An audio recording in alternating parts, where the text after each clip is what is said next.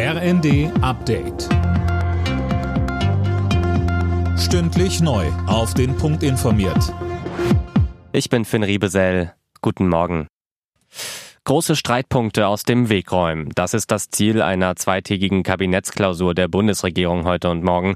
Sönke Röhling, ein wichtiger Punkt dabei ist die Kindergrundsicherung. Damit sollen ja alle Leistungen wie das Kindergeld, der Kinderfreibetrag und der Kinderzuschlag gebündelt werden. Ja, denn viele Familien wissen gar nicht, auf welche Leistungen sie Anspruch haben. Deshalb sollen sie sich die Hilfe nicht mehr holen müssen, sondern der Staat hat die Bringschuld.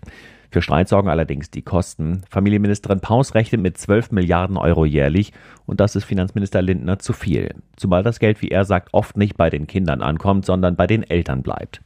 Das Problem könnte aber wohl nur mit einem Gutscheinsystem gelöst werden und ob sich die Parteien darauf einigen, ist fraglich.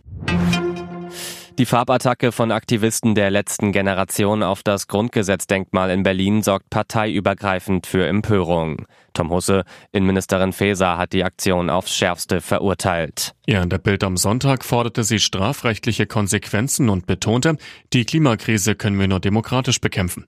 Kritik kam auch von Justizminister Buschmann. Auf Twitter schrieb er, das Grundgesetz steht für Freiheit, Demokratie und Rechtsstaat. Das gehöre nie und für nichts in den Schmutz gezogen. Die Aktivisten hatten das Denkmal gestern mit schwarzer Farbe übergossen, um gegen die weitere Nutzung fossiler Brennstoffe zu protestieren. Nach 15 Jahren Verhandlungen haben die UN-Staaten ein Hochseeabkommen zum Schutz der Weltmeere beschlossen.